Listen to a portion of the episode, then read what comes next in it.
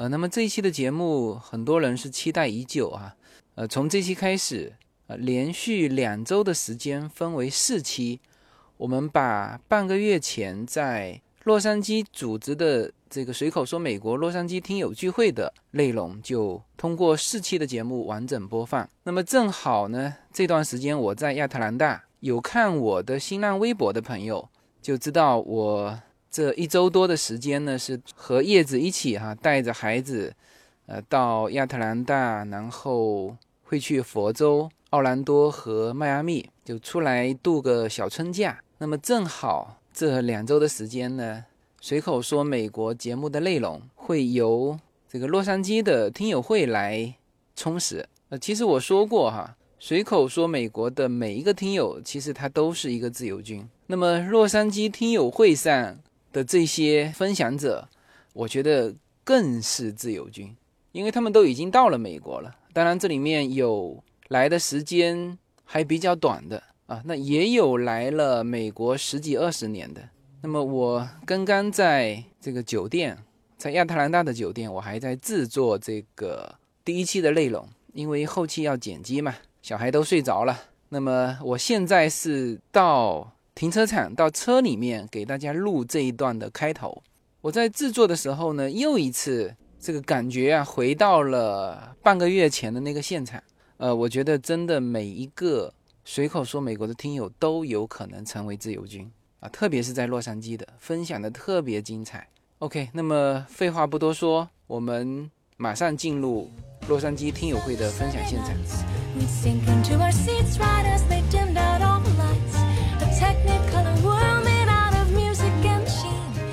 好的，那那我们就开始吧。今天我是很没想到能够聚这么多人，因为当时选择这个场地的时候，我们也没有想过会来这么多人，所以我当时这个场地选择的是没有这个扩音设备的。后来也是临时去这个搞了一套设备啊。今天正好是这边的一个节日，是今天还是明天啊？是今天哈，对啊，我女儿跟我讲是明天，很高兴大家能够聚在这里哈。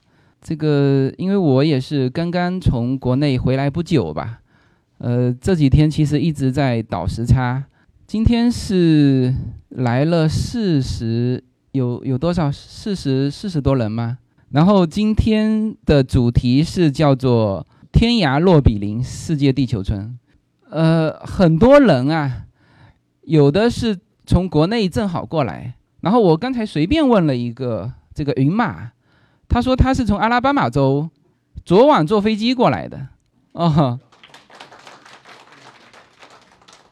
那其实美国群我们是刚刚开始拉不久了，呃，也就是这一次我回呃国内跟上海这听友会聊，跟北京的听友会聊。然后才有了这个想法，说是不是说我们的这个随口说美国可以做成一个平台，就是大家互相有这种不仅仅是听众了，就是大家可以在这个平台上也来分享，也能也能交流，所有的东西都不是事先预想到的。然后呢，原来想回到洛杉矶嘛，这个最多聚个十几二十个人。因为洛杉矶聚会挺难的，知道吗？一个地方大嘛，然后人其实我原来也没有想到洛杉矶的听友有这么多。这个洛杉矶当然是从这个美国群里面已经分出来了，西雅图、旧金山、纽约是和这个新泽西合在一起，对，呃，也都成立了。然后我在想，我春假会去一趟佛州，这个这个旁边的几个城市也会成立这种。啊，听友群，那那这样子就变成了一个什么呢？就因为我国内现在已经有三十多个群了嘛，主要的城市全部都有，那北京已经发展到第三个群。那这一切都不是我原来预想的，就是不断的人进来，然后叫做自然生长。那这个话其实我两年前开始拉听友群的时候，我就说过这个话。我对于这个群里面，当然除了说很激烈的。争论我才会出来劝劝架，否则的话我是基本不管的。但现在就已然成了这个规模嘛。那像美国这边也是，我相信会非常快，全美几乎各个城市重要的城市，呃，都会成立群，呃，都会有我们的听友。那这样子，我在想，一个当然可以作为一个信息的互相交流，还有一个是不是说以后有了这个网络，我们大家可以一起来玩一些什么事情？啊，这个是。这个今后集思广益吧，因为我本身做这个节目也是很无心做起来的，呃，当然现在在这个上面花的时间精力也比较多，那我也希望说它能够，呃，一路的长好嘛。这个我们说自然生长，我也希望它长好啊。OK，那么这个是就是把这个今天聚会的前因后果跟大家说一下。那今天聚会呢，实际上。呃，还是想听大家，想认识大家，那我就不用自我介绍了啊，这个大家都熟悉我了。呃，包括昨天我和这个青岛的，青岛的昨天昨天他们办了四场听友会，就是在国内哈，青岛、西安、重庆、广西同时十七号举行。那三个城市我发去视频。然后有一个城市青岛，他们一直说他们组织的非常好，想跟我连线。那确实，他们也是全部统一的那个文化衫，因为他们之前没跟我说过嘛，也也许我没有盯他们群里面的信息。我看到照片的时候，我才发现哇，我说全部统一的文化衫，然后他们那个整个组织也组织的非常非常好。那今天是我们十七号，我们今天十七号，他们昨天十七号，他们已经办过了。那我有把他们办的一些信息我发到我们的群里面了，因为今天没有大屏幕，但没有关系。那当然他们也很期待我们的这个听友会现场。那这样今天很好，这样这样看过去全部是绿色。嗯，OK，呃，行，那我就开个头啊，然后下面呢，请出我们今天现场的主持人无忧，啊，那他也是报名表上的第二个人啊，那么。他来给大家说明一下今天的整个整个会务的情况，好吧？OK。哎，大家下午好啊！我先做一个自我介绍，我是无忧。呃，群里在座的这些人可能都认识了，我都几乎吧每一个人都加了好友了哈。我非常感谢自由军，也也利用了这样的机会呢，认识了这么多好朋友。其实呢，我嗯，就是在这个群里 最开始要。呃，义工的时候呢，我的第一志愿是摄影师哈，因为我在美国来美国十一年了，我女儿踢足球踢了七年，就是每一个周末我基本上都是伴随着他辗转不同的赛场，就是嗯要抓拍到每一个孩子就是触球的每一个瞬间，所以我说 paparazzi 比较符合我的气质哈，但是呢，我也很感谢自由军能把这个洛杉矶听友群的嗯这个听友会的。主持的工作交给我，因为我好长时间也没有没有这样的机会哈，也没有这样的场合能站在这么多人面前说话，我现在还有点紧张，很紧张，因为自由军的声音大家都很熟悉啊，我。这个声音我不知道，我传出来会会什么样的感觉？那我先把今天的这个会务的一个情况先跟大家说一下哈。我们是一定的是一点钟的时候会有一个会是午餐的时间，午餐的时间大家可以做自由的交流。然后午餐大概会在两点钟的时候结束。结束的时候，我们会在楼下，就像自由军说的哈，在下面有一个中美国旗的地方，我们拍一张合影。然后回来以后，就在一点的时候到什么到谁了？到接下来的时候，我们再继续分享。好，那我先说一下哈，我我刚才说了，我来美国十一年了，就是十一年前呢，我是持婚姻绿卡来到美国的。嗯，我在这边呢，基本上我就是也没有在华人圈里，因为我老公是老外，就是在华人圈也没有在华人圈里生活过。我生活的城市呢，也不是华人的城市。嗯，我在想讲一下我怎么认识自由军的哈，是去年的时候，我女儿要大学毕业。呃，大学毕业要高中毕业啊，然后我就有大把的时间。我的朋友王青啊，他就把自由军的节目链接发给我，他说你可以尝试一下，再开一个自媒体自自媒体频道。我当时就听了一下自由军的节目啊，当时我就觉得，哎，这个人的声音好像说话还不是很普通啊，普通话不是很好，然后就没有继续听下去。第二次呢是今年年初的时候，我的朋友王晶又把他的链接发给我了。当时我看了一下题目，就是要做那个喜欢的自己。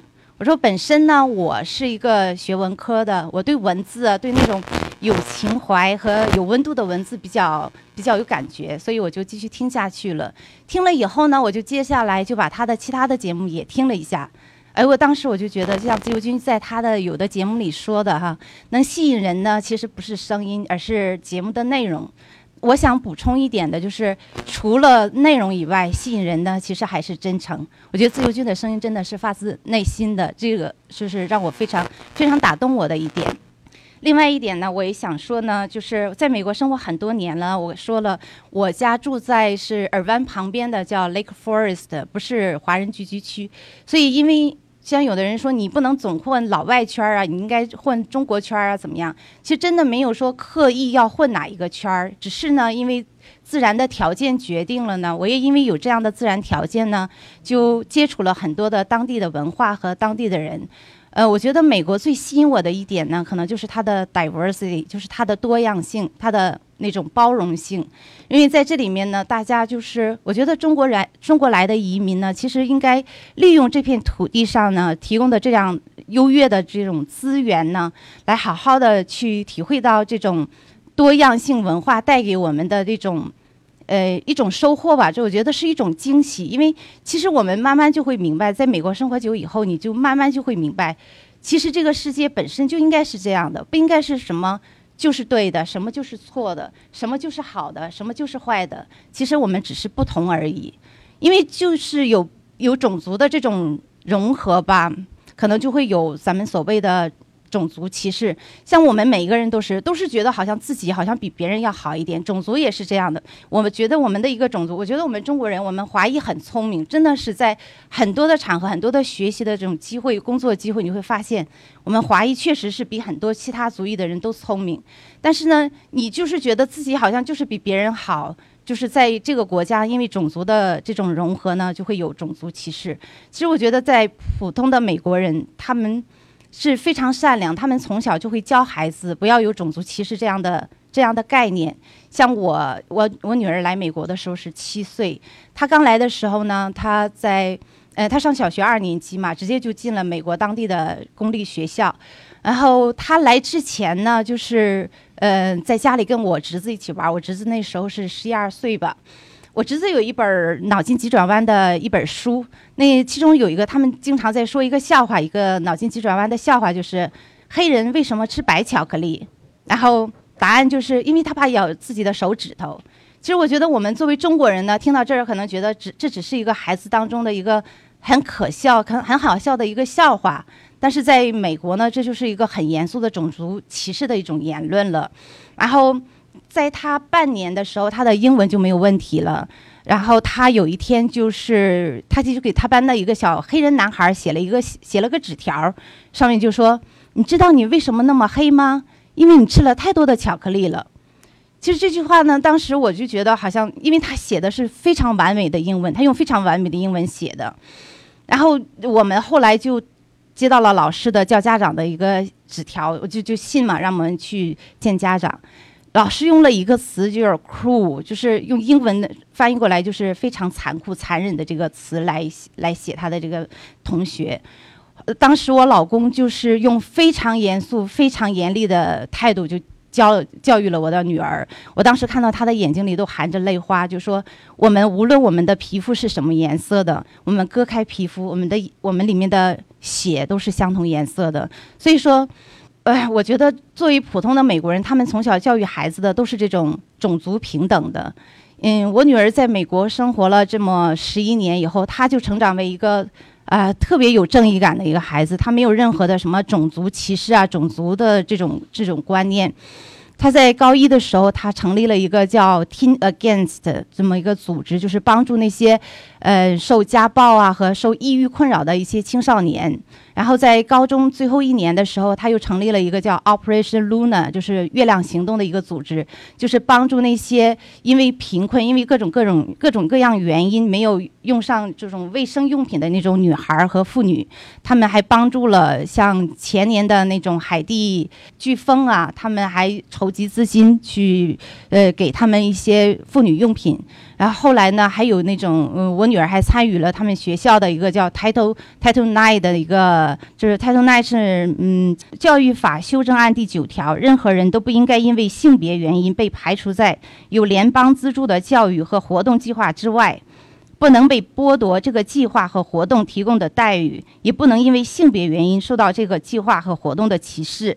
他当时呢，因为发起这个是是他的一个老师，他那个老师呢是一个男老师。他为了这个活动呢，他已经推动了五年都没有没有改善，因为他本身他这个位置嘛，他是老师，加上他是个男老师。呃，我女儿当时就就参与了这个这个活动的嗯推广。当时我我作为中国人的那种观念，我说，哎，你这个直接是对抗教育局啊，因为是就好像是跟打官司跟教育局这样的对抗，你会不会有什么对你的毕业啊或者什么有什么影响啊？嗯，当当然了，美国的法院的法律呢，它是避免这种事情会发生了，所以我女儿那时候就不间断的时间，她就会跟教育局的人。见面谈话，还有被律师叫去谈话。在他毕业的时候，他就收到这个老师的一个短信，就说：“因为你的参与，因为他本身嘛，他是运动员，他又是个女孩，他又是个学生，所以他就是作为自己是受害者的身份，他说这个话就是特别的有说服力。”所以呢，后来就是在他毕业的时候，他收到这个老师的短信，就说如果没有你的参与，这件事情绝对不会发生的。因为他已经推动了五年，最后因为我女儿的参与呢，这件事情就是他们的整个学区就增加了很多的运动设施，包括嗯，又增加了很多女老师，就让女运动员又和男运动员同样的嗯受受受培训有同样同样的机会。另外一个呢，我想说的就是。嗯，在我女儿，就是我周围的朋友、朋友圈里的人都知道，我我有一个非常让我骄傲的一个女儿啊。她今年上大学了，她在嗯，她这个学区，我们的学区是呃，毕业班有七百，将近七百个学生。她当时是以嗯全年级第二的成绩毕业了。其实她以成第一的成绩呢，领跑了三年半。他在最后一年的时候，他因为一次数学考试没有考好，结果就掉到了第二。我记得清清楚楚，那一天他拿到成绩以后，他把门关，他把自己关在卧室里，大哭了一场。第二天他突然就是觉得如释重负了，因为第一名的成绩真的让他不堪重负，他觉得自己一定要第一，一定要第一。但是反过来回过头来想一想呢，其实这一次的所谓的失败呢，我觉得对他来说是一个。成长的机会，他突然就，我觉得他会切身的体会到，其实人生其实就是这样的，不是你永远都会成为第一了，你努力了就好。嗯，我觉得就像，嗯，前一阵我看到前前两天就是刷遍朋友圈的有一个，就是一个出租车司机为了两万块钱自杀了。我当时看到这个，我第一个反应就是，这个人当年的理想是什么？他的他当年的理想可能和我们许许多多中国的孩子一样，就是什么科学家、文学家、教师、医生什么的。其实我觉得中国有一个误区，就是总是把。嗯，百分之九十九的人呢，最后都要成为普通人，只有那百分之一的人呢，会有机会成为无人能及的天才。而我们呢，我们很多的家长的误区，就是用自己百分之百的努力呢，要把自己的孩子培养成那百分之一的天才。事实呢，这样呢，就是家长本身呢不堪重负，孩子本身呢也是都要每天都是鸡鸣狗跳的，是不是？所以我觉得我们正常应该做的呢，要要努力呢，让自己的孩子呢，在这平凡当中学会寻找快乐的那种能力。我觉得这个是非常重要的一种能力。我特别喜欢的一句话就是说，小的时候呢，觉得幸福是一样东西，你得到了，你就会幸福。当你长大的时候呢，你知道幸福其实是一样东西，你呃，你一个目标你实现了你就幸福。但现在我明白了，幸福是一种感觉，你感受到了就是幸福。其实我觉得是真正这种感知幸福的能力呢，其实是最重要的。我最后我想说的是呢，就像嗯，中国有一句话叫嗯，这山望着那山高，到了那山踮脚尖。英文也有一句类似的话，就是 “There is not better than here”，就是那里并不比这里好。有时候就是看你想要什么。还有说舍得，我中国这个智慧也在这句话里面，有舍才有得。你想清楚了自己想要什么，其实真正在你面前的永远都是生活，风景永远在别处。所以呢，我不管是自由军的节目的听众，还是我们在座的新移民、老移民都好，我希望大家都想清楚自己想要什么，能够在美国这片土地收获自己想要的幸福和快乐。谢谢大家。大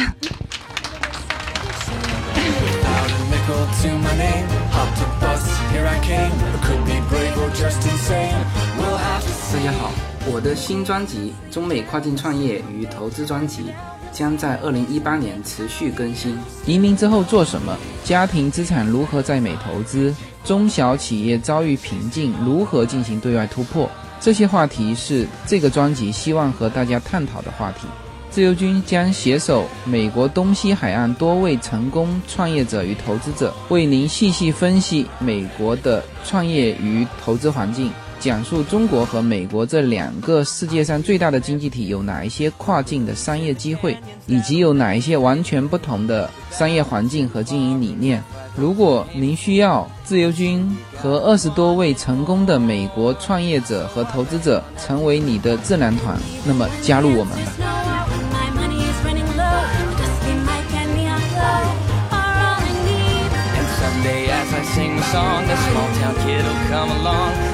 好，下一个哈，我来介绍一下，下一位是我们的陪读妈妈，是 Grace，让她来给大家做分享。大家好，我是 Grace 林，刚才签名收款跟大家都认识了，嗯 嗯，我是 EB Five 移民来到美国的。二零一七年六月三十号登陆美国，来这里刚刚八个多月的时间。嗯，我孩子今年十六周岁了。来移民美国的目的很简单，我就是为了孩子的教育和我们的家庭的生活会更好。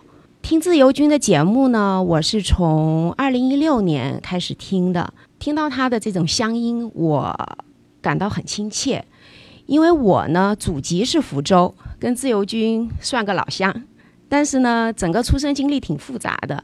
小时候父母亲是在湖南工作，所以我出生在湖南长沙，跟我们的这个场地的协调胡子平，我们也算是老乡。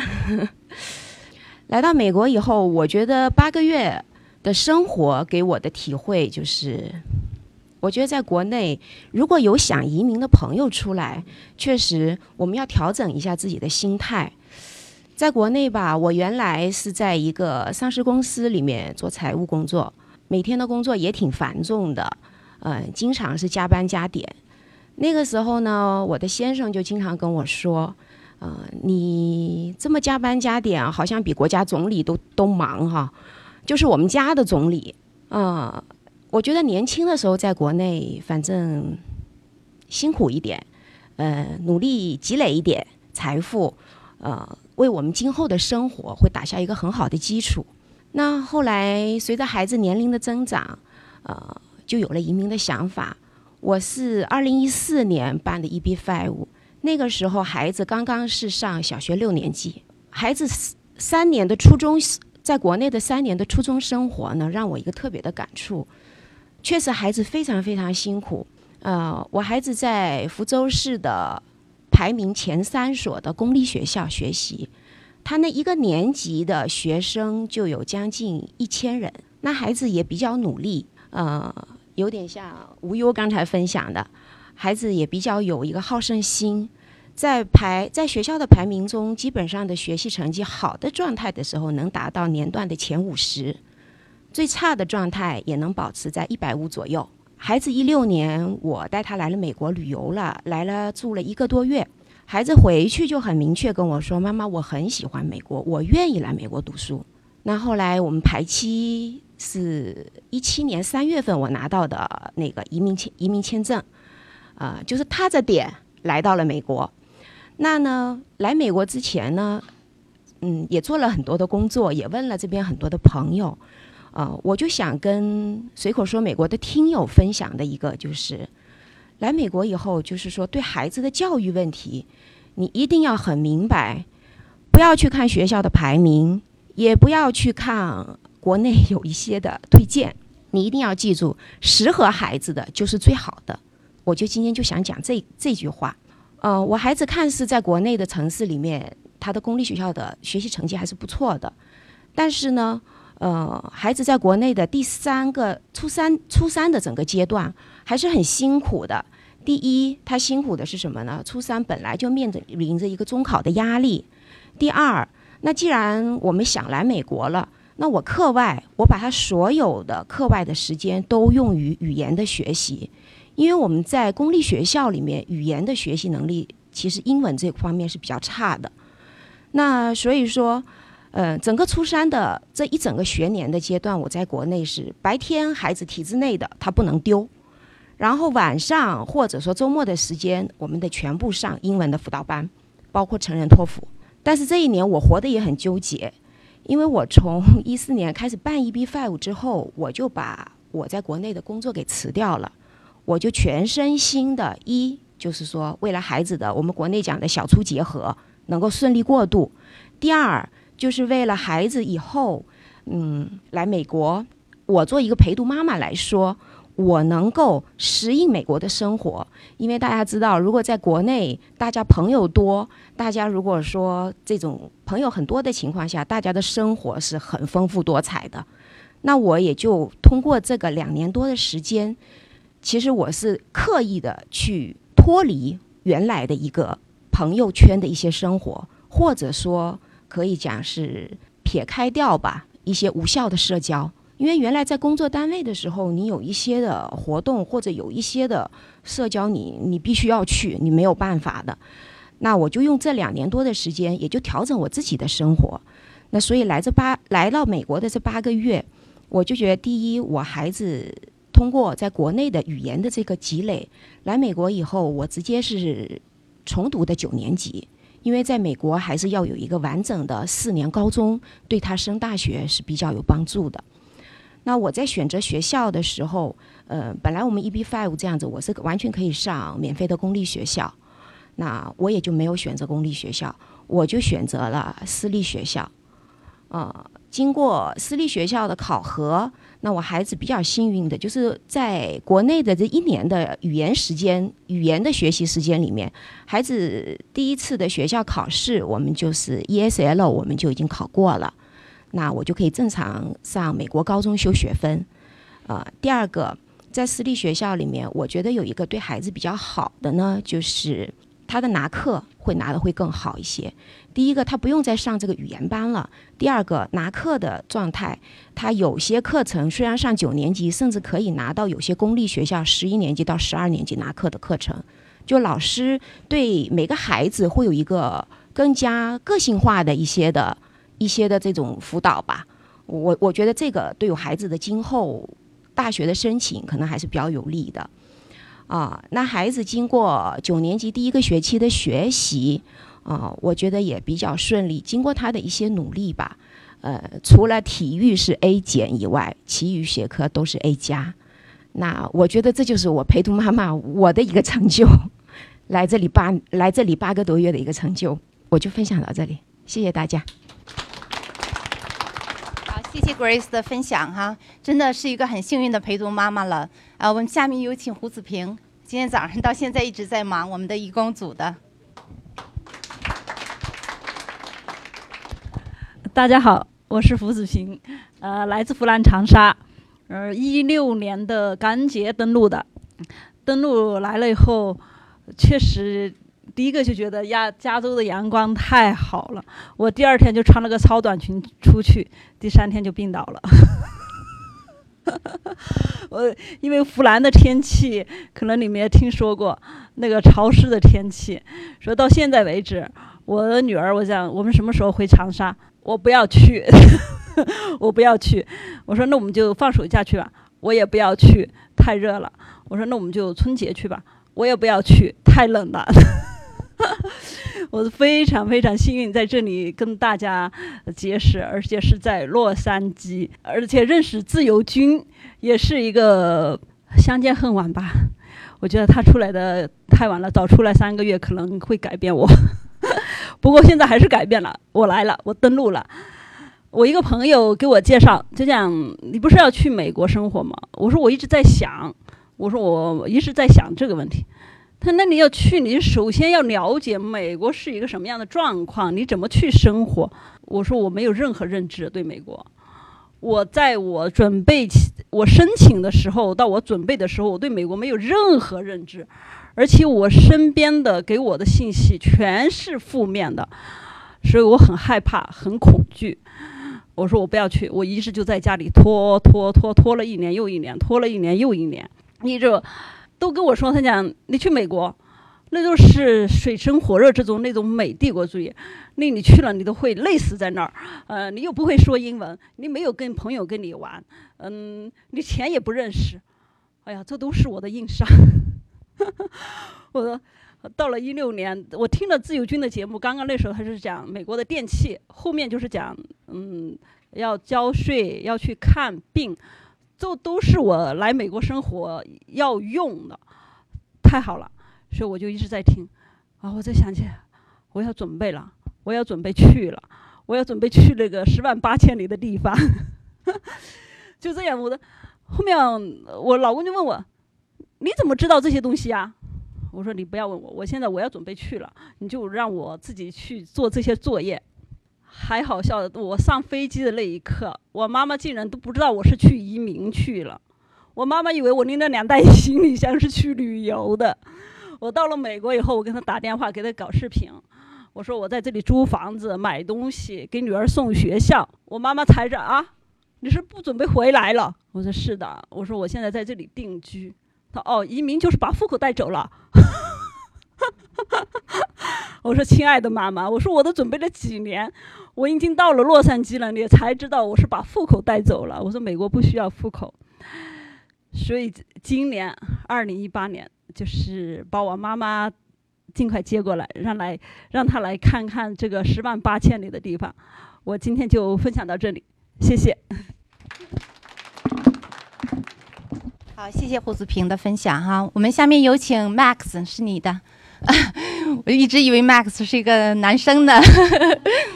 呃，我叫 Max 哈，我是来自福建，然后呢，跟自由呃军应该算也是半个老乡了哈。那然后呢，因为我是二零一六年的时候，因因为一个偶然的机会呢，接触了自由军的这个随口搜美国这个节目。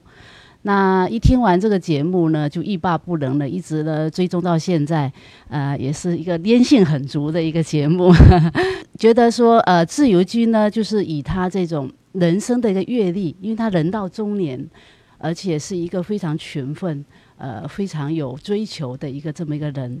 那以他的这种阅历呢，总结的他不断都在蹦出一些金句，就比如说，人生是一趟旅途，精彩的。就在沿途的风景，还有呢，人生的每一次自我突破都来自于勇敢的，有点紧张哈。然后呢，就是比包括今年的这个主题，呃，活成喜欢的那个自己。那还有呢，就是说互联网呢，就是这么一个神奇的地方，就是让同类的人能够靠得这么近。也就是今天呢，呃，我们来到这里，来这边来呃相会，来交流。来分享，那因为我呢在这里的呃时间呢是非常的短，所以呢我感觉呢就是说，呃可能没有太多的可以分享给大家的一个个人经历，但是呢我感觉我有一个体会。就感觉说，通过自由军的这个平台呀，我们看到了这个美国，看到这个世界，还有看到其他的，比如说其他净说日本啊这些，我们看到这个世界。那我们看我，我觉得我个人呃感受最深的就是两个字，就叫尊重。因为今天我们的主题是天涯若比邻。世界地球村，那就是说，在这个地球村里头，它存在国与国的之间的一种关系，也存在人与人之间的关系。那不管哪一种关系，我觉得就是尊重两个字。啊，我们中国有中国的文化传统，我们有优良的一个方面。那美国它有非常成型的一个呃一个社会体制啊，经济建设啊，都互相一个尊重，包括尊重一些规则。像我们有很多就是说，呃，现在还居住在呃呃中国国内的，他其实很向往看望这个世界。那就是因为现在呢，中国经济好就，走出来，走出来有时候会引发一些说，呃，给外国人给我们一些呃不良的一些印象，包括一些不排队呀，或者是在这怎么机场有些什么不良的负面的行为啊。其实一个就是第一不认识这边的规则，不懂；第二呢。没有尊重规则的这种呃理念，所以说我就想，这一个是一个尊互相尊重，可以可以促进国与国之间的这种交流。那还有一个就人与人之间的尊重。其实每个人就是一个独立的个体，这也可能是美国精神崇尚自由的一个泪水、一个深邃的一个一个一个本质的地方。其实我觉得，就像刚才吴优讲的，其实不存在好跟坏，只是一种不同的生活方式、不同的选择。那作为一个个体，我们就去尊重对方，对方来尊重我们。在尊重对方的过程呢，庄严自己，也就是这么一个意思。那在尊重，我觉得呃很有深刻的一个感想，就是说，包括。尊重家人也是一种尊重，呃，从我们呃从小接受的一个教育体系来说，觉得说在家家里头，那家长肯定是一个很权威的地位，孩子必须是要听从我们的，包括他的人生规划、他的学习规划、他的兴趣爱好的培养。那其实呢，通过这几年跟外面的接触呢，呃，我个人就是形成一种观念，觉得说孩子真的是他就是我们给他带到这个世界。那他其实是一个独立的个体，比如说他想参加怎样的夏令营，他想选择怎样的一个课外的这种呃兴趣班，其实是他的，我们要尊重他。还有呢，包括就是我们跟自己的父母亲的这种接触，也是一种尊重。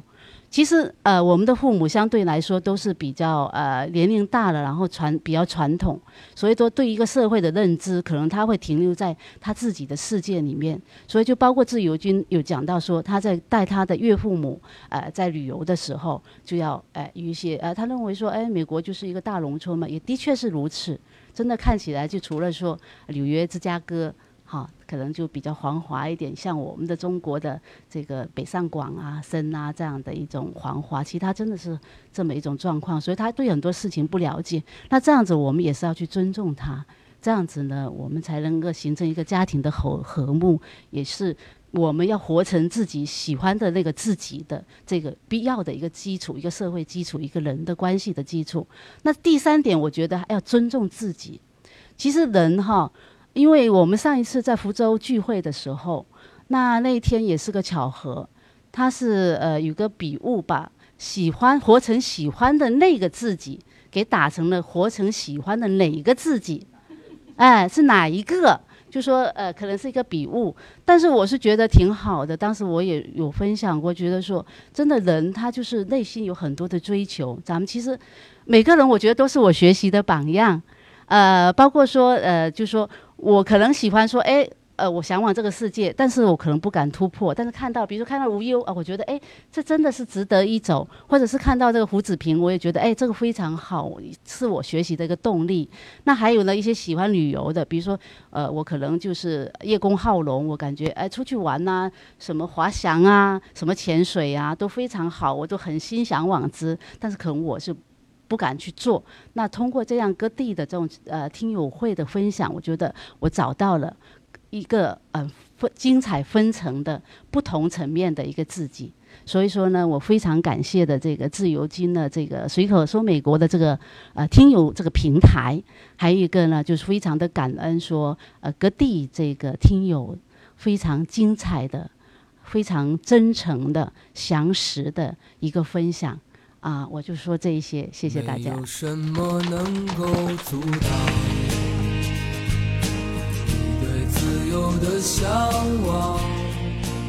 人生是一趟旅程，精彩的是沿途的风景。大家好，二零一八年我将继续和大家相遇在随口说美国。这个专辑的播出时间是北京时间的周五下午，每周一期，不见不散。那么大家除了听我的音频节目之外，也欢迎大家登录我的微信公众号，公众号的名字是无限空间。当然，大家还可以关注我的新浪微博和今日头条这两个平台的名字也是随口说美国。移动互联网的神奇之处就是可以把同类的人拉得很近，天涯若比邻，世界地球村。让我们享受这个自由连接的世界吧。盛开着永不凋零蓝莲花。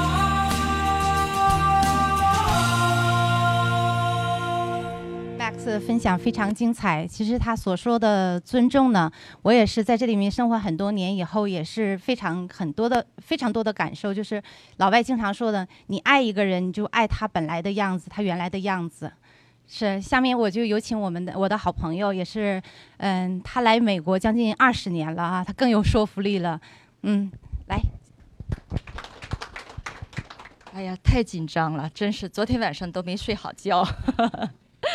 大家也别这么静，要不然我都不知道该说什么好了。对对，我那个英文名字叫温迪，中文名字叫王青。嗯，我简单的介绍一下我自己吧。我是两千零一年九月六号来的美国，也就是说九幺幺的前几天，我自己亲眼看到了，在电视上就是亲眼看到了。那天我打算去夏威夷旅行，我在机场，然后那个 整个那个屏幕就出现了这个世贸大楼被炸了，我当时就觉得。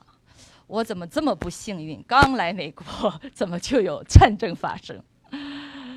我就是这样来的，嗯，然后呢，从那开始到现在，一共是十几年了。我自己是一个什么样的人呢？其实在中国读完大学，其实我是学日文的。我在日本待了数年，在那边工作，然后又读了研究生。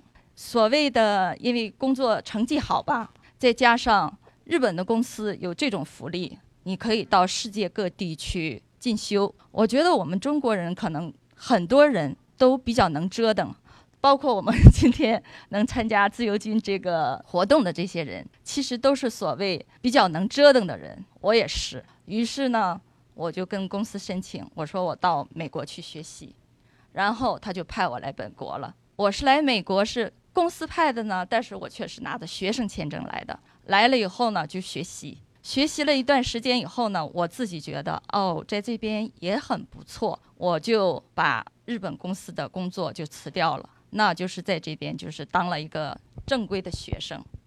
那会儿我已经三十多岁了，我是在来了五年的时候，我认识了我的老公，在这边结的婚。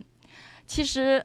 我原来想在这个呃跟大家说的是什么呢？是关于一个国际婚姻的话题。但是呢，看着大家呢都是太年轻了，不便在这再说什么。然后呢，很多人呢反倒问我了一些关于房子的一些东西。那我今天呢，我就说一下我自己对房子还有对融入美国社会的这一个话题吧。我来了二十年了，将近二十年，我自己觉得。我们中国人刚来的时候呢，都有一个很大的目标，我一定要打入美国主流社会。我其实一开始也是这样的，现在呢，我反倒觉得我没有那样想了。我自己觉得，什么叫主流社会？我们在座的每个人，在中国或在其他国家，我们真正进入了所谓的主流社会吗？其实大多数人都是一个平凡的人。我现在倒想和大家说什么？我们到这儿以后。最关键的是要进入美国的社会。那怎么进入美国的社会？我觉得要就是从小事做起了。比如说，你孩子的学校，你要经常和学校的老师沟通。呃，你的社区，你要参加社区的那些活动。呃，我有很多客人呢，就是来的时候买房子的时候呢，就跟我说，我一定要买十区。十分学区的这个房子怎么讲？十分学区这个房子自自然好，没有什么可不好的。但是就是我今天要说的，就是我自己感觉的，十分这个学区的房子，现在在我们洛杉矶地区呢，华人的孩子太多太多。你把孩子送进去以后呢，我自己认为反倒不利于他们真正的融入美国这个社会。这是我个人的观点，不见得正确。因为什么呢？举一个很简单的例子，我有一个朋友的孩子，十三岁来的美国，今年已经二十九岁了，也是就是在十分的学区啊，十分的学区这里边呢，那个中国人的比例特别特别的多。他在这里边呢，一直也没有一个所谓的美国人的朋友。现在已经二十九岁了，我问他，我说。你周围的朋友都是什么样的人？他说，可以说百分之九十九都是中国人。我说那是什么样的中国人呢？他又告诉我是大部分像他这样的，就是十几岁来的，然后现在长到这样。其实我倒觉得这样呢，反倒让他们呢这些孩子呢会进入到另外一个圈子，比我们这些纯中国人的圈子更狭窄的一个圈子，因为他不和美国人接触。也不和像我们这样的中国人接触，就是和那种半途来的这样的长大的孩子。然后最后他现在找的工作呢，也是中国企业在美国的这样的工作。那我有时候就想，这样的话，那你当初父母为你来到美国，又何必呢？不远万里来到美国，这又何必呢？所以我自己今天呢，就是说我原来是讲想讲那个话题的。然后呢，刚才的几位听友呢问我这个话题，所以呢，我就想把这个话题延伸一下。我自己的观点呢，我是觉得不要太在意那些十分的学区，适合就好。但是呢，不能学学分太低，八分左右就好。我是觉得，我建议呢，在那个美国人占的比例高一些的那些学区，给自己的孩子找学校，这样能让自己的孩子呢多和。美国的孩子接触，这样也便于他将来长大成为一个真正能和美国人打交道的，在这里生存的美国人。不能他老他的标签就是我永远是一个中国人，在这生存这么长时间，一辈子都要在这，永远是个中国人。我不认为这是一个很好的选择，所以我 我建议在大家在买房选学校的时候呢，考虑一下那些八分的学校，然后呢。当然，我们中国人都有中国胃了，呃，不愿意离开中国人的聚居区。但是我就想，你可以选一些离这些地方有二三十分钟车距的地方。这只是我个人的一个观点了。啊，今天这么多人，我就多不多分享了。然后呢，把这时间让给其他人。谢谢大家。对。对于王青说的哈，这个学区的事情，我也是很有感触的。因为我们，我跟刘伟一样，我们是在同一座城市哈，我们就是离尔湾的城市，开车可能就十分钟。但是我们的区就完全不是华人聚居的区。我们今天还说起来，就是我女儿上，她在这边上小学、初中、高中，她的学校里面就没有一个是和她一样的是那种中国来的那种移民，所以她的生活圈子就是。嗯，所有的都是美国当地人，他从小养成的那种习惯、这种思维方式、价值价值观，也都是美国的。因为我觉得很多家长把孩子送过来，其实也就是看好的。冲着美国的这种文化来的，想让孩子受这方面的教育。另外，他说的那个学区的，就是关于房子学校的评分呢，我也觉得，因为你如果要仔细看一下那个关于学校的评分标准，你就会知道那种评分标准呢，其实十分之间的学校都有很多的不同，而且八分和十分有的时候其实其实没有什么区别的。所以我就说到这，嗯，下面有请我们的 All Star Allen 呀，是小陈是吧？非常高兴认识大家，我是群里那个叫 All Star Allen，大家可以叫我小陈，ID 是那个很多 A 很多 L 的那个。我看着好像比这边大部分人都要年轻。我是一二年研究生，呃，留学过来这里，在这边在洛杉矶这边读书，然后读的是那个呃建筑设计专业。我在国内读的也是建筑设计专业，在这边研究生读两年之后，在这边找的工作，在这边工作。听自由军的节目的话。我是很早就开始听了，他是我大概是在毕业后工作没多久，然后大概是自由军出节目没有超过五期我就开始听了，所以他这个节目我也是断断续续过一段时间看他出几期之后攒攒一波，然后自己开始听，挑一些自己感兴趣的话题开始听。我个人比较喜欢那个旅游类旅呃，自个人比较喜欢旅游了，就读书的时候跟同学出去玩的，放假的时候都会出去玩。自由军的话，他前期有一些旅游的那些节目会听得比较感兴趣一些，然后随着自己后来工作了，有一些实际上呃有一些实际生活中的问题，自由军正好也会讲到一些，比如说非常实际，比如说报税或者一些其他呃生活中一些工作中还有一些别的，比如说会讲到一些创业，我个人也会比较感兴趣。就是这样慢慢的听上了自由军的节目，感觉他是一个讲在做节目时候非常一个讲东西。呃，我听您说过，好像是您没有没有一个详细的稿子是吧？没有，然后就是这样一条一条讲下来，我觉得这个非常佩服自由军这样一种演讲演讲的气场和能力。他的节目听下来，感觉是一个非常有条理，讲东西是正好能讲到我比较喜欢、感兴趣听的那些点，都能有所有所了解吧。因为我自己做的是建筑设计的行业，然后刚过来读书的时候，我之前本来也没有特别也详细的计划过来读书，然后是我父亲非常重视我的教育，他觉得美国这边的学校教育吧，应该是比国内要好很多，然后他就特别鼓励我出来读书，然后出来接受那个美国这边的教育，然后我当时也没想太多，就是听着父亲的话就过来了。过来之后读书呢，就有一种。跟国内非常不一样的感觉，比如说像这边我一个人过来的话，就是呃没有亲戚在这边，我是一个人在这边读书，对我生活上也是一个挑战嘛。我在这边感觉就是我我最大的收获，感觉学术上的收获还是其其次的，最主要的收获我感觉是对我一个个人心理和能力上独立的一个过程。我觉得这是我在美国最大的收获。然后现在我基本上。跟家里人交流也就一星期、两星期，跟家里人，呃，视频一次，讲一下我这段时间有一些发生了一些什么事情。基本也是跟家里人没有太多依赖。呃，在这边的话，我对自己有一个短期的计划，五年内的计划。比如说，我想，因为我从事建筑设计行业，我想一直在观察这边的一个也是房子的这边的市场。计划在五年后，如果自己身份能有着落的话。自己想做一些自己的事业，比如说我想做一些房屋翻新或者住宅翻新之类的工作，但是现在自己都还在观察。像呃自由军提供的这样一个大家一个大家能够认识很多朋友这样一个平台，我觉得非常好。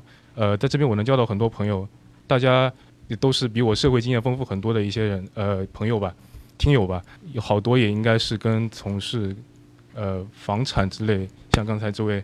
呃，大姐王呃王金温迪大姐，呃，我觉得这些都是我可以向大家学习的地方。今天就讲这些吧，非常要高兴认识大家，还有感谢易公子。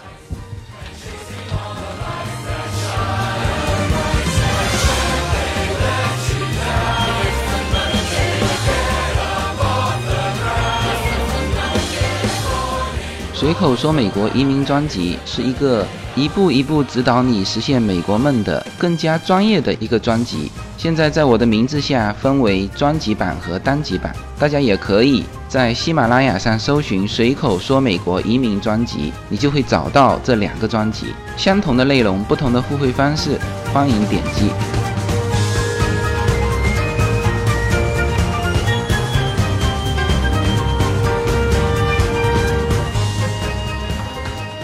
谢谢哈。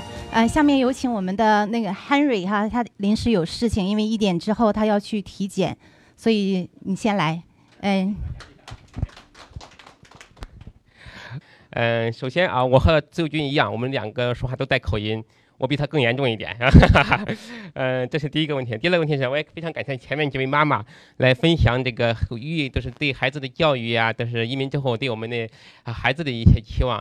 对，我我非常赞同我们的是移民的目的是为什么？移民目的是为了我们让我们自己生活的更好一点。嗯，但是呢，嗯，对孩子是不是非常合适？这个说说实话，每个家庭都不一样，是吧？但是呢，我今天想说的一个问题是是。嗯，就是我们来之后做什么哈？呃，我想自由军这个这个也是比较，就是我们来美之后，就是因为我觉得这个妈妈们都是已经是，呃，都是已经定好自己的目标了哈。我们来之后，我们教育孩子，我们呃教育我们的抚养我们的孩子，然后把孩子。走上一个非常好的一个呃前途是吧？或者是个学校，但是对我们自己来说呢，我们自己要做什么？我这个问题我一直也是困惑的啊。我是一四年进入美国的，然后那个我以前在国内是北京的，是诺基亚的公司的一个呃，研发工程师吧，我也所以我在北京待了十几年了，呃，我没做过生意，也没做过，也没创过业哈。实际上就是北京刚开好公司之后，我就准备就来美国了，所以北京的公司一直没有发展下去。但是来之后呢，我就感觉上，呃，实际上，嗯，就是我也是一直各种各种探索吧，嗯，做些旅游行业呀，做什么行业，做的很多是每个行业我都每几乎每年换一个行业，或者或者半年换一个行业，我也不知道我该做什么好呀。但是呢，我最喜欢最喜喜欢的是。自由军说的话就是要突破，呃，我觉得我已经突破了。我作为一个工科男的一个角色，是吧？呃，我跟北就是如果在北京待着的话，我可能一直是个工科男，我一直上班，一直每天上下班，一直是可能到我退休吧，就这样。但是来之后呢，我觉得突破了自己很多的东西，所以我这点非常感谢啊，就是这么多。呃，听友这么多，尤其自由军，就是在一种自由的感觉，就是美国是一个自由社会啊，像美国不是个自由社会，我最后发现啊，但是你自己上感觉哈，你的心灵是一种自由的感觉，就是你可以突破你自己想要做的事情，呃，自己写以前可能想不到的事情，这是我最大的一个，就是给一一个改变吧哈，这是我这最大的一个收获是呀，呃，所以我就是听着自由军的呃那些话题，实际上那些话题我肯我是百分之自由军比我了解更深一点，我你可能理解百分就是我自己。知道的知识可能自由军的百分之五十的百分之六十的感觉，嗯，自由军做的比我非常细，就是他自己的知识面也非常全，是嗯，对对，嗯，但是呢，就是就是说怎么说的是，呃，我我非常感谢的是他能把我能引起一个共鸣，就是他做的事情实际上是我想做的事情，嗯，能够大家分享一下，大家我们曾经做过的每一项工作哈，每一项学习，每一项进步，能够分享给后来的一些人。所以，我实际上一起，我也想做一些平台，包括我以前就是在自由军建这个，就是这个美国这个，就是自由军那个美，这这随口说美国之前，我建了一个核桃的一个呃叫 QQ 群。那 QQ 群里面东西都是全部是免费的啊！当时当时微信还没没有流行是吧？那是 QQ 群比较流行的哈，全部是免费的。大家所有的来美国的生活、工作、生意等等什么都是大家可以能够分享给大家。这样之后不用我一个人去分享，因为我一个人去分享的话，我确实是有点有点力不从心的感觉是吧？所以我也是很喜很喜，就是赞同自由军的观点，去建立一个平台，能够给大家呃指引一个方向，就像个灯塔一样。呃，就是我都是感，就是所以说，当时那个小马哥给我介绍这个自由军的时候，我是非常想见的呀。所以见了之后，就是觉得确实出乎我意料。就说一个人能把自己的一个呃，任何一个都是在几年的生活，能够点点滴滴的呃突破到这个程度，我觉得超出我的想象了。因为我以前是这样做的，这样突破的，但是我没有突破出去。我我一直在忙于自己的呃工作和生活吧，也没有做到这个像自由军这样能够。就是认识到这么多的一些大大拿或者是什么，就是在本地生活的人是包括这些会计师啊、律师啊等等投资的投高想投资的人是吧？呃，所以我想是，呃，借助今天借助这个平台啊，我想希望自由军能够把这个平台建立成一个，呃，更多人能够参与进来的一个平台，呃，这样让我们就是已经到这边的，还有没有到这边的人，都能够。在一个就是有一个见面的机会啊，就是在一个平台上有个见面的机会，让大家，尤其是像北北上广深这些这些中产阶层吧，呃，大家都有一个愿望，就是来了解美国，来见识美国，但是很多人不知道该怎么走，所以我希就是能够祝愿自由军在这个时候呢，能都是能够靠人传人这种指指数性的增长，能够把我们的平台给建立起来，嗯，在各个方面吧，无论是在呃教育。或者是在生活，或者是在移民，或者是在事业，在美国，我们希望就，我们从一个太平洋非常平静的太平洋，我们希望走向大西洋，是吧？谢谢大家啊，谢谢，嗯。呃，我们的午餐已经准备好了啊，现在呢。